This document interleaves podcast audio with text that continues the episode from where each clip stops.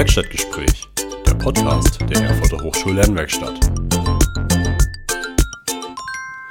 Hallo und herzlich willkommen zu den Werkstattgesprächen. Heute sitze ich mit Frau Professor Sandra Tänzer hier.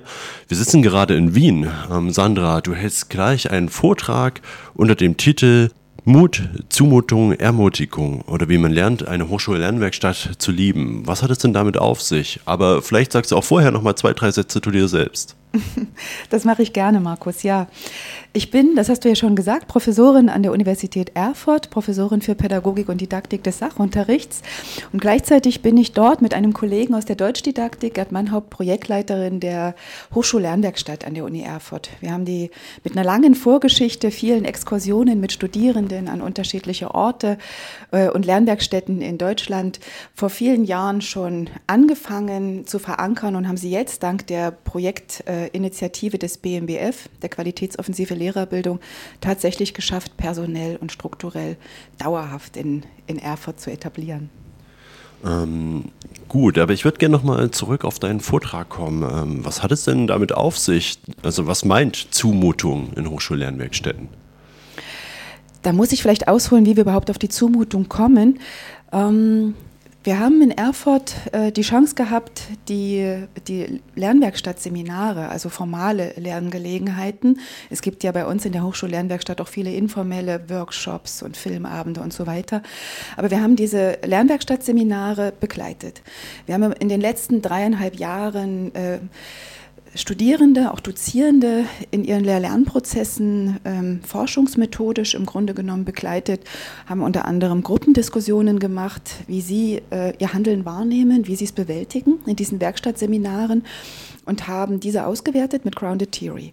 Und äh, die Zumutung entsteht im Grunde genommen genau vor dem Hintergrund unserer Forschungsergebnisse. Und dabei beziehe ich mich jetzt, mich jetzt tatsächlich auf die, auf die Gruppenerfahrungen, die die Studierenden beschreiben. Sie beschreiben ihr Studium in der Hochschullernwerkstatt, die Veranstaltungen, die sie dort erleben, nämlich als eine unmittelbare Differenzerfahrung zu dem, wie sie sonst die traditionellen Seminare und natürlich auch Vorlesungen an der Uni Erfurt im Lehramtsstudium äh, wahrnehmen. Die Differenzen oder auch ähm, ein Kollege von uns, Marc Godau, hat immer gesagt, die Konventionsbrüche, die resultieren aus unterschiedlichen Punkten. Unter anderem, dass sie sagen, es gibt keinen Plan, der mir vorgibt, welche Themen ich zu bearbeiten habe. Es gibt eine ganz andere Atmosphäre, einen wunderbaren Raum, an dem ich mich wohlfühle beim Lernen. Es gibt keinen Input durch Dozenten Dozentinnen und Dozenten oder eben auch durch Kommilitoninnen und Kommilitonen. Und äh, es gibt äh, die Freiheit zu entscheiden, was ich mit wem und wie lange tue. Und genau an diesem letzten Punkt, äh, Freiheit äh, zu entscheiden, was man wie man macht, wie, was man wie macht, da setzt im Grunde dieser Zumutungsaspekt ein. Es gibt ein wunderbares Zitat von Herbert Hackstedt im Lernwerkstättendiskurs, der mal gesagt hat, Lernwerkstätten sind Zumutungen, weil sie ganz auf die Selbstverantwortung der Studierenden setzen. Und genau das ist das, was sich mit der Freiheit im Pangdang quasi verbindet. Wenn ich die Freiheit habe, äh, zu entscheiden, was ich mache, wie ich es mache und auch mit wem ich es mache, habe ich gleichzeitig die Verantwortung, das zu tun. Und diese Verantwortung ist die diese Verantwortung ist das, was ich in meinem Vortrag auch unter diesem Zumutungsgedanken differenzierter beleuchte.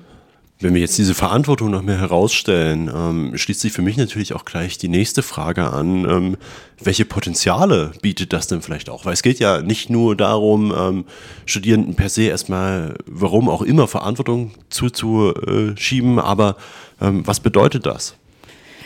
Die Potenziale. Genau dafür würde ich gerne noch mal kurz beschreiben, was das äh, zumutbare, was wir eigentlich den Studierenden zumuten oder wofür wir von außen sie anregen, Mut zu haben, eigentlich bedeutet, weil man dann die Potenziale besser versteht.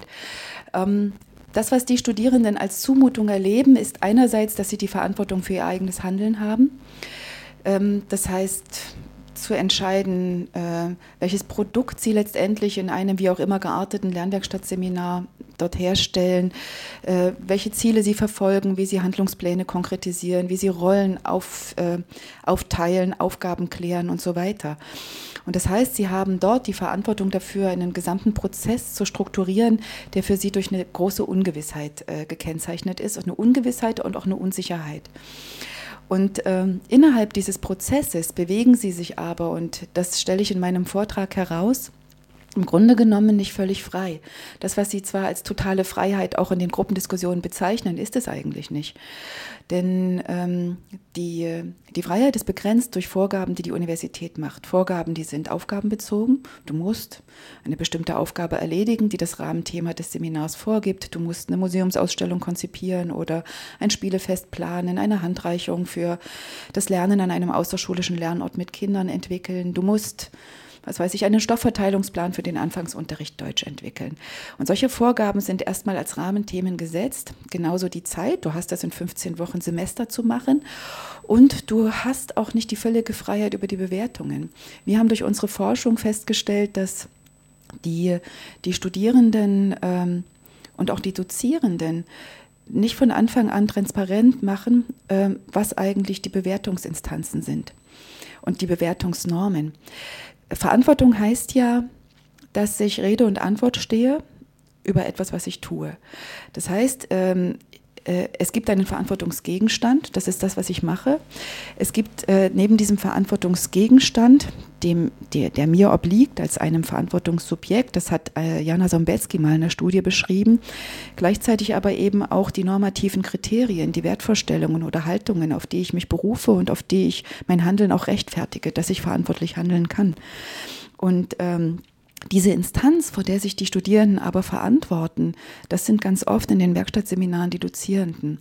Und äh, die haben beispielsweise andere Kriterien der Bewertung als Studierende. Wir haben in unseren Forschungen ähm, Reflexionsberichte und Lerntagebücher von Studierenden noch ausgewertet, in denen sie selbst begründet haben, welche Note sie sich jetzt geben, also eine Selbstbewertungsvorgang äh, äh in einem Lernwerkstattseminar. Und dort steht an erster Stelle, dass sie sich bewerten mit einer sehr, sehr guten Note, weil sie sehr viel Zeit und Mühe aufgewendet haben für ihre Arbeit. Das sind die Dozentinnen an dieser Stelle möglicherweise anders. Die haben nochmal andere Kriterien. An zweiter Stelle sagen sie, wir haben unglaublich umfangreich recherchiert. Wir haben sehr vielseitige Perspektiven einbezogen und uns hat sich die Frage gestellt, sind das die gleichen Bewertungsmaßstäbe und ab wann sind sie eigentlich für alle transparent?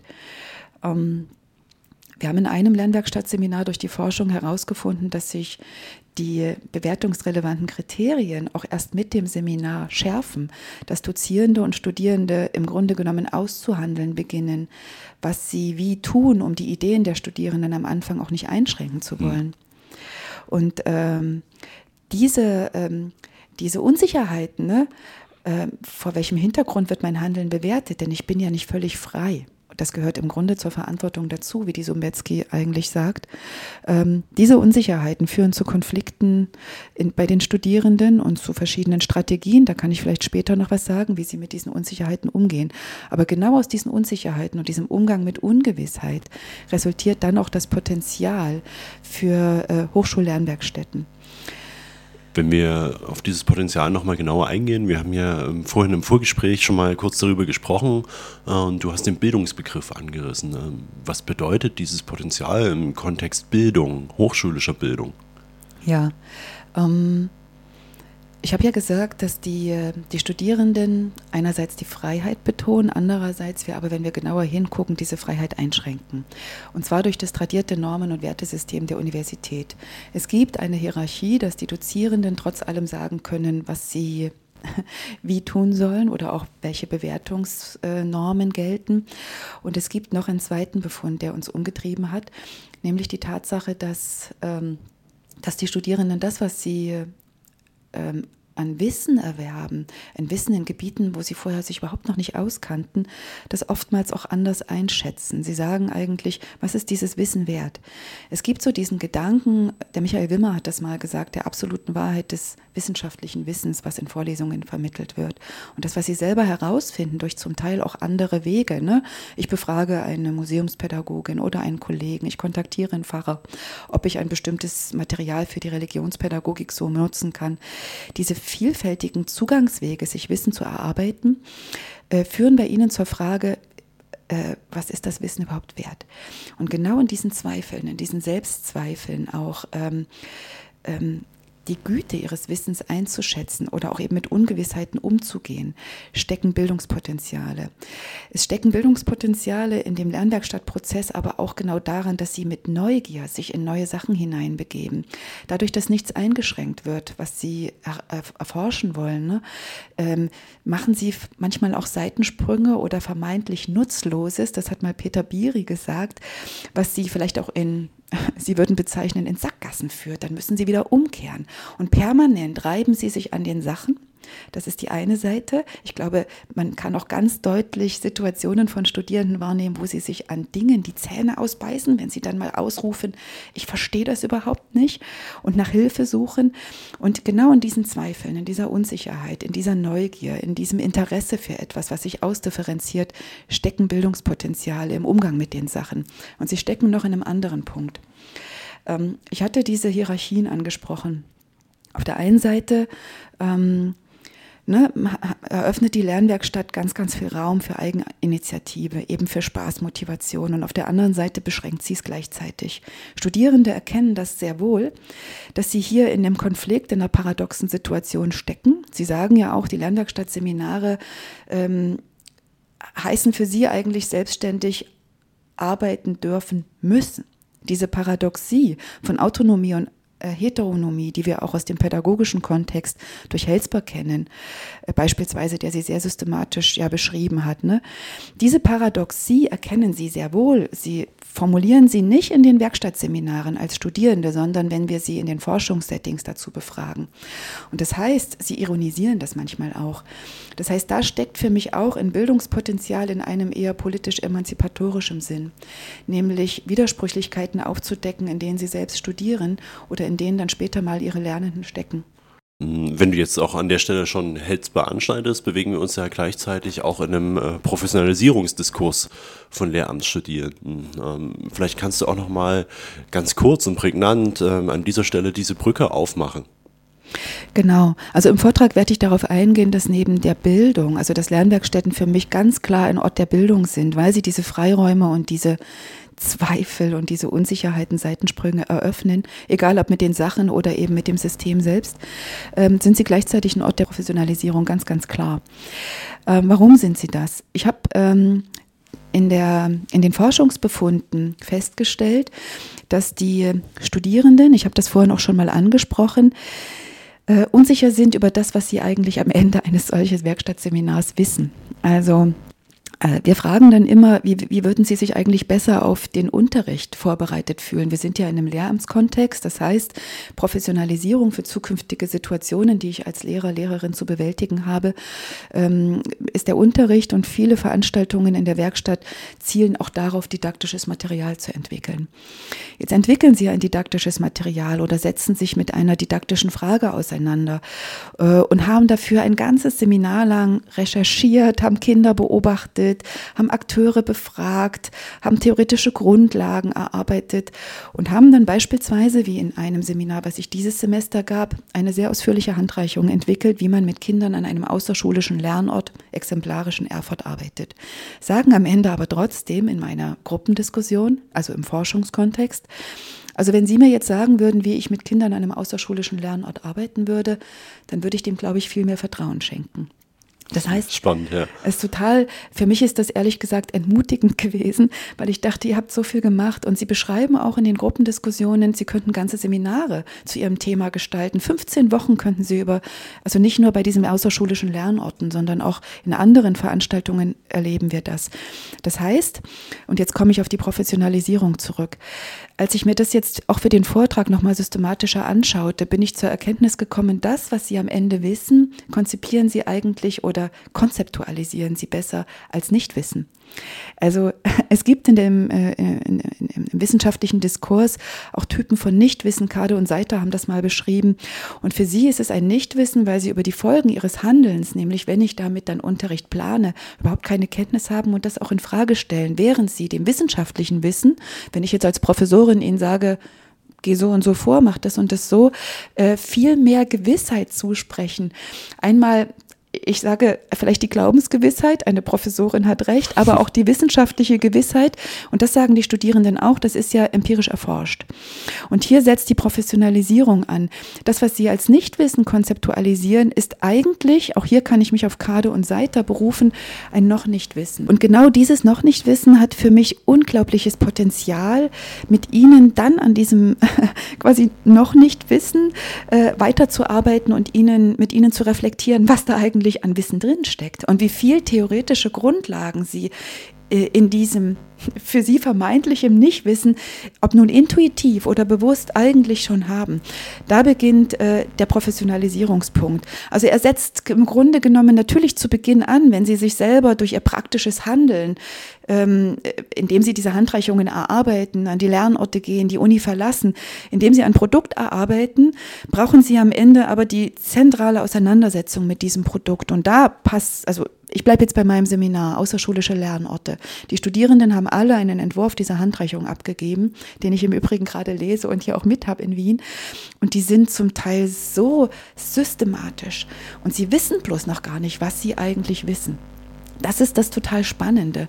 Also jetzt mit Ihnen beispielsweise in die Erprobung dieser Handreichungen zu gehen oder in die Simulation, äh, indem, ich, indem wir sie selber ausprobieren an den außerschulischen Lernorten, indem wir ähm, Reflexionsfragen stellen. Ne? Also zum Beispiel, warum hast du diese Inhalte ausgewählt? Warum hast du diese Aufgabe in dieser Handreichung so formuliert? Stecken da Kriterien von guten Lernaufgaben drin? Woher weißt du das? Hast du Belege dafür? Ja. Dann beginnen sie darüber nachzudenken, was eigentlich ihr Wissen, sag ich mal, wert ist. Und dann gibt es noch einen zweiten Punkt, wo wir unbedingt ansetzen müssen und wo wir wieder auf die Lernwerkstatt im Gesamtsetting zurückkommen. Pädagogische Professionalität heißt ja, dass ich nie Gewissheit haben kann über die Anwendung meines Wissens auf den ganz konkreten Fall. Es wäre ja eine totale äh, Überschätzung, es wäre nicht nur eine Überschätzung, es ist unprofessionell zu meinen, dass das, was eine Professorin mir sagt, also wissenschaftlich abstraktes Wissen, in der Praxis so funktioniert. Dann würde ich, das hat Michael Wimmer auch mal sehr deutlich beschrieben, die Verantwortung äh, für mein Handeln auf das Wissen übertragen. Aber pädagogisches Handeln ist absolut durch Ungewissheit äh, geprägt. Das heißt, ich muss wissen, dass es auch so etwas gibt wie ein Nichtwissen können dass mein wissenschaftliches, abstraktes Wissen, was ich hier zusammentrage, am Einzelfall vielleicht auch gar nicht so funktionieren muss.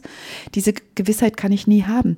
Und das ist etwas, äh, wo wir in der Lernwerkstatt im Grunde genommen auch zur Professionalisierung beitragen, indem sie lernen, mit Ungewissheit umzugehen und das auch an sich selber zu erfahren. Also könnte man das auch ähm, so beschreiben, dass die Lernwerkstatt oder ein entsprechendes Lernwerkstattseminar eine Art Erprobungs- und Erfahrungsraum für Professionalisierungsprozesse ist? Absolut, absolut.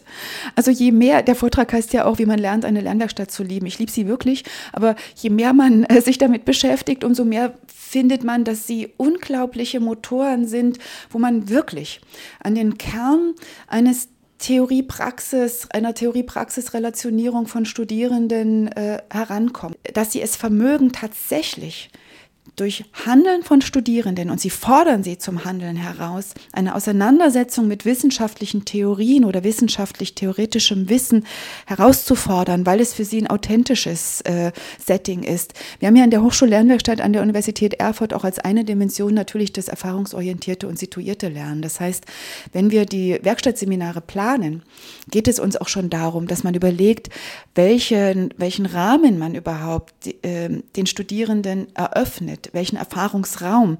Also ich habe als Dozierende auch sehr viel Verantwortung zu reflektieren, wie ich dieses Seminar gestalte. Und ähm, das kann ich natürlich auf unterschiedlichen Wegen machen und auch die, die Strukturierungsformate, wie ich sie begleite, welche ausführlichen oder vielleicht auch nur ähm, eher äh, ausführlichen oder eben nur weniger, ähm, weniger differenzierten Austausch- und Feedback-Formate ich anbiete, sondern ihnen viel stärker Raum gebe, das selbst zu strukturieren. Die sind sehr unterschiedlich. Aber in einem bleiben sie alle gleich. Durch praktisches Handeln wird Wissen, wird Wissen herausgefordert von Studierenden oder Wissen erschlossen. Und dieses Wissen ist ein unglaubliches, jetzt verwende ich wieder einen Begriff, den ich bei Kade und Seiter gelesen habe, ein Brückenkonzept zum theoretischen Wissen und zu dem, was ich als Professionswissen bezeichnen würde. Okay. Ähm, abschließend stellt sich mir die Frage, und damit meine ich mir auch als Lehrenden im Kontext von Hochschullernwerkstätten, eine Frage, die sich vielleicht auch vielen unserer Zuhörenden stellt. Ähm, wie kann ich denn ganz konkret damit umgehen, mit dieser Sache? Ähm, hast du aus deinen Erfahrungen heraus äh, vielleicht Handlungsvorschläge? Was ist wirklich zentral im Umgang? Gott, das ist ja das ist eine wahnsinnig schwierige Frage. Also, ähm, mir kommt gerade so ein Gedanke. Wir fragen in den Gruppendiskussionen ja die Studierenden immer, was wäre, wenn die ganze Uni Lernwerkstatt wäre. Das war mal so eine Vision von uns und das ist ja tatsächlich auch nicht mal so visionär. Also andere Lehr-Lerngelegenheiten zu schaffen, steht ja im Grunde genommen an der Wiege, am Grund der Hochschullernwerkstättenbewegung und ähm, wir sehen, was es auch bewirken kann. Und die Studierenden haben ganz am Anfang gesagt, um Gottes Willen, da kann ich ja nicht mehr schlafen. Dann habe ich ja jede Veranstaltung auf dem Schirm, weil ich ja immer präsent sein muss. Ich kann ja nicht abschalten. Sie beschreiben das traditionelle Studium ja eher so als Schublade. Ne? Ich halte da mein Referat, dann schiebe ich die Schublade rein und dann kann ich da erstmal Pause haben, kann mich anderen Sachen zuwenden. Funktioniert hier beim Lernwerkstattseminar nicht. Und jetzt stellen wir etwas Interessantes fest.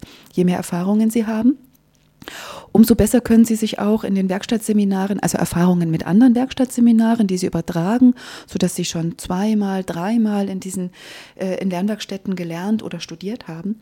Und Sie werden sicherer. Sie können sich zunehmend besser strukturieren.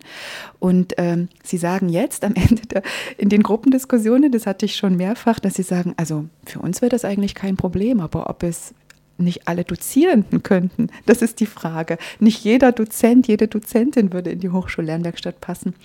Ja, und das ist äh, so der Punkt. Also ähm, ich habe, äh, ich denke, wir sollen es, wir müssen weiter in die Breite gehen. Und natürlich müssen wir dieses Spagat, dieses zwischen Autonomie und Heteronomie irgendwie austarieren. Wir kommen, wir können das System nicht sprengen oder wir können es diskutieren, reflektieren und nach Möglichkeiten suchen, wie wir andere alternative Wege gehen.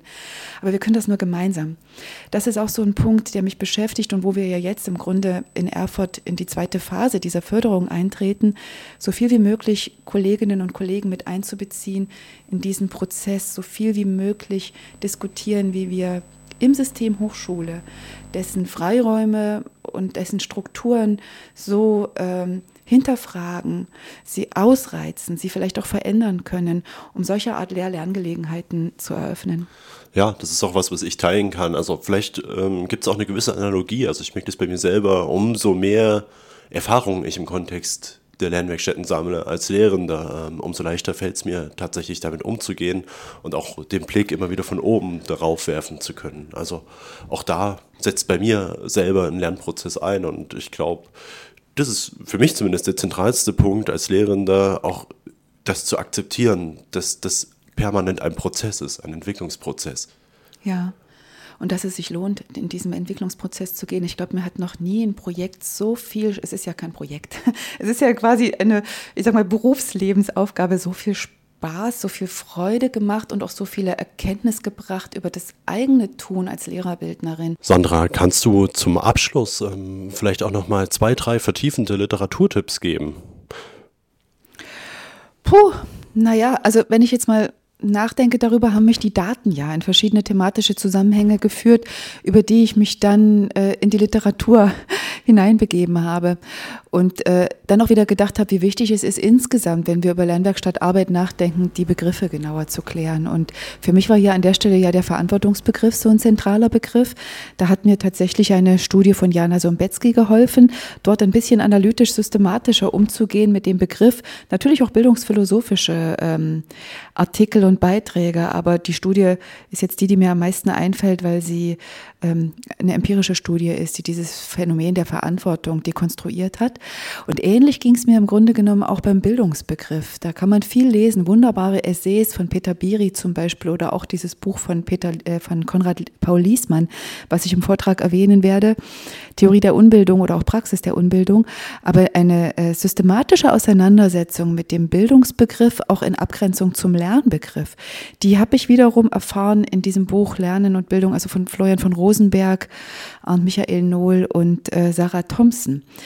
Das fand ich für mich total erhellend, weil es auch nochmal eine ganz andere Herangehensweise ist, diese beiden Phänomene abzugrenzen, die für mich persönlich auch außerhalb dieses Vortrags eine hohe Reichweite haben. Dann sind es andere Begriffe gewesen, wie dieser Wissensbegriff oder auch der Ungewissheitsbegriff, den ich, ähm, mit dem ich mich genauer auseinandergesetzt habe. Und hier gibt es äh, Werke, die sind schon etwas älter. Ich werde zum Beispiel auf Werner Helsbau oder auch äh, äh Jochen Kade und ähm, Reinhard Hörsters Band Ungewissheit eingehen, aber eben auch das neue aktuelle Buch von Manuela Keller-Schneider und Arno Kompo und Angelika Passika zur Ungewissheit. Auch das fand ich für mich äh, nochmal sehr, sehr wichtig. Und was man grundsätzlich hervorheben muss, wenn man sich mit Lernwerkstatt ähm, Arbeit und auch dem wissenschaftlichen Diskurs beschäftigen möchte, dann ist es, äh, sind es die Tagungsbände, die jetzt ähm, schon, ich weiß gar nicht, welcher jetzt mittlerweile vorliegt, in hoher Zahl erschienen sind da sich in die einzelnen Beiträge zu vertiefen und das theoretische Wissen dieser äh, und, und, auch das Erfahrungswissen der Kolleginnen und Kollegen im Lernwerkstattdiskurs aufzunehmen, weiterzudenken, vielleicht zu kontrastieren mit eigenen Erfahrungen, das finde ich total wertvoll. Vielen Dank für die Einblicke und ich wünsche dir einen wunderbaren, erfolgreichen Vortrag. Viel Spaß dabei. Dankeschön. Und für Sie, liebe Zuhörenden, wir sind immer dankbar über Feedback, Kritik und ja, vielleicht einfach auch Meinungen zum Podcast. Viel Spaß beim Zuhören. Tschüss. Mehr auf www.lernwerkstatt-erfurt.de